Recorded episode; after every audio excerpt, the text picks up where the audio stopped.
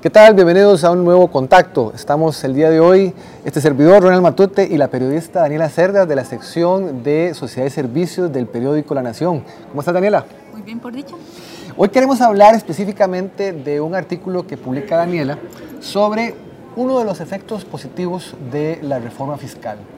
Resulta que esta ley aprobada en el 2018 permitió ordenar bastante el tema relacionado con el pago de incentivos.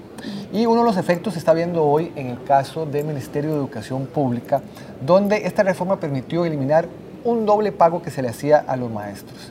Y para hablar sobre ese tema, precisamente Daniela este, está acá con nosotros. Y bueno, yo quería preguntarte, Daniela, así como en concreto, ¿qué fue lo que permitió ordenar la reforma fiscal?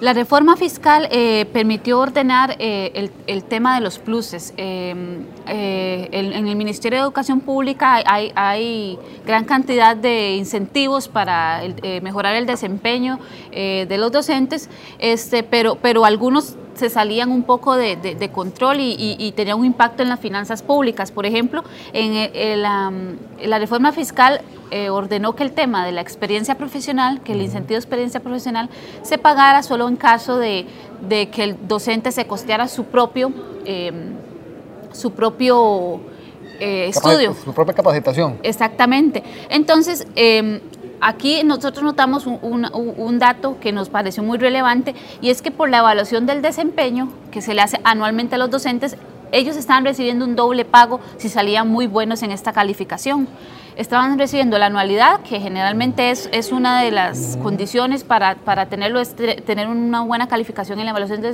desempeño, y estaban recibiendo otro incentivo que se llamaba experiencia profesional, que prácticamente es muy parecido a lo que representa una anualidad, el reconocimiento de años de servicio, también por obtener una buena calificación en, en, este, en esta medición que hace el MEP anualmente.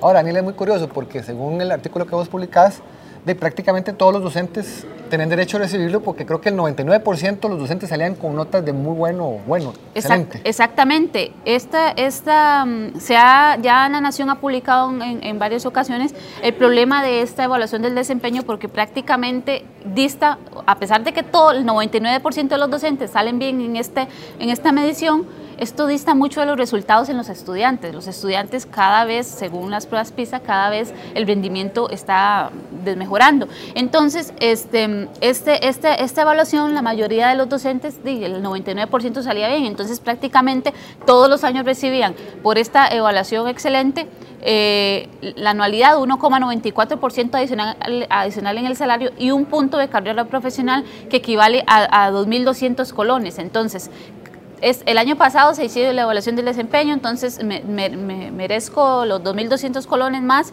el 1,94% de anualidad. El próximo año otra vez lo mismo, porque siempre voy, siempre esta medición eh, constantemente los eh, año con año los docentes salían bien. Y cuando vos decís que la reforma fiscal eliminó el doble pago, ¿es por qué? ¿Qué, se eliminó entonces? En realidad, eh, se eliminó lo que dije anteriormente de la experiencia profesional. Antes, por experiencia profesional, se le pagaba al docente, em, perdón, por, eh, em, por evaluación del desempeño. si salía bien, como dije anteriormente, el docente podía obtener eh, puntos de carrera profesional. Entonces, eh, la reforma fiscal vino a regular los puntos de carrera profesional. Anteriormente se pagaba puntos de carrera por, como dije anteriormente, obtener un buen desempeño en la evaluación este, por capacitaciones que el mismo Ministerio de Educación Pública otorgaba a los docentes, también eh, por algún libro que yo sacara, eh, si doy clases en la universidad, por mi aporte a la educación, por ejemplo, si yo recibí el premio al mejor educador. Entonces, eh, la reforma fiscal vino a recortar todos, todos estos este, pluses que devenían de un solo plus que era el, carrera profesional y dijo no, ahora solo experiencia profesional se paga en caso de los docentes que se costeen sus propios estudios.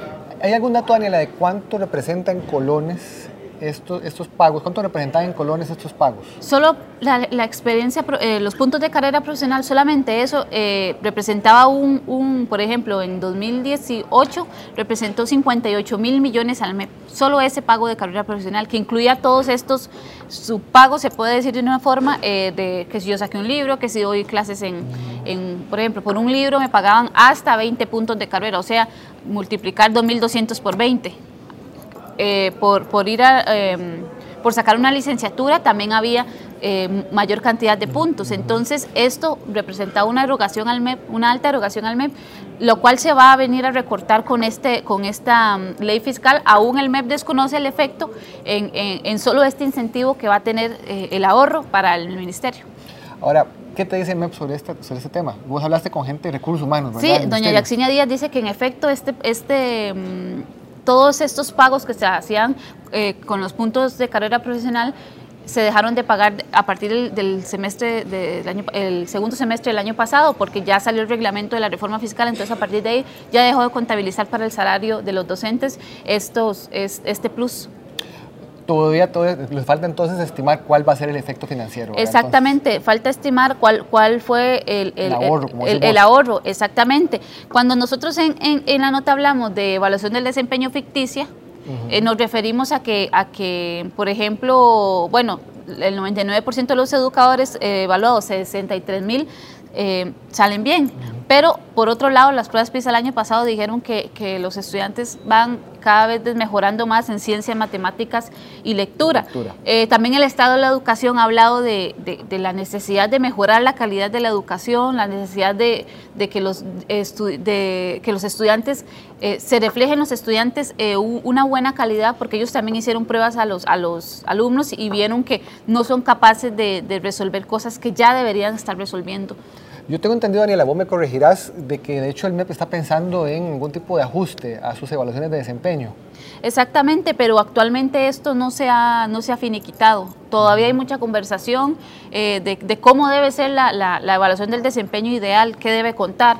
Eh, en algún momento el exministro habló de que, el exministro de Educación había hablado de que los... los Edgar Mora. Ajá, don Edgar Mora había hablado de que los estudiantes calificaran a los docentes, pero aún no se ha llegado a un acuerdo. No hay una fecha prevista para tomar alguna decisión sobre esa materia. exactamente, no, pero como vemos es, por, por, la, por los estudiantes, por la calidad de la educación que se le brinde a ellos, es urgente que haya una, una mm, evaluación del desempeño ligada a resultados en el aula. Y Daniela, ya para terminar, bueno, eh, si hablamos de que esta, esta digámoslo así, reingeniería o del pago de pluses en el Ministerio de Educación va a generar un ahorro que todavía se desconoce, bueno, podría ser importante, porque, bueno, ya también vos publicaste el caso de este, una serie de obras que va a tener que financiar de su bolsillo el MEP, ¿verdad? Mm, obras que se tenían que cubrir con un fideicomiso, pero que por un mal cálculo por parte del MEP quedaron, digamos, sin financiamiento y que ahora le dijeron, no sé si fue, la Contraloría la, que le dijo, tiene que usted buscar los fondos de dónde, para terminar esos, esos proyectos. Exactamente, esos ahorros le va a permitir al Ministerio destinar los recursos donde, donde más se requieren. Este, por ejemplo, en estas escuelas del fideicomiso, que mm, de 103 solo se pudieron realizar 61. 103 eran las que estaban previstas. ¿Y solo se pudieron hacer? 61. Entonces, eh, un total de 42 tiene el MEP que buscar recursos para completarlas y, y em, eh, hacer lo que, lo que la ley indica, que son 103 proyectos. Entonces, el MEP tiene que buscar esos recursos y esta, este ahorro en, estos, en este tipo de cosas le puede ayudar al MEP a destinar el dinero en, ahora en, este, en cumplir con lo que indica la ley. Perfecto. Daniel, ¿algún tema o algún punto especial que nos haya quedado en el tintero para terminar eh, la entrevista? Eh, no, em, la, también, tal vez que la, organización de la OCDE sí es importante que ellos han dicho que el país invierte mucho en educación, pero los resultados no se ven. Entonces sí, sí por todo lado están presionando al MEP para que mejore la calidad de la educación y que los resultados sean visibles. ¿Cómo? Con estudiantes con un mayor desempeño en lo que aprendieron. Bueno, pues esperemos que realmente todas estas medidas y todas estas este, todas estas acciones se están tomando para tratar de utilizar mejor los recursos eh, realmente, entonces eh, se traduzcan en una mejoría en la calidad de la educación y una mejoría en el aprendizaje de los Exactamente. muchachos. Elena, muchísimas gracias y muchas gracias a ustedes por acompañarnos. Nos vemos en un próximo contacto.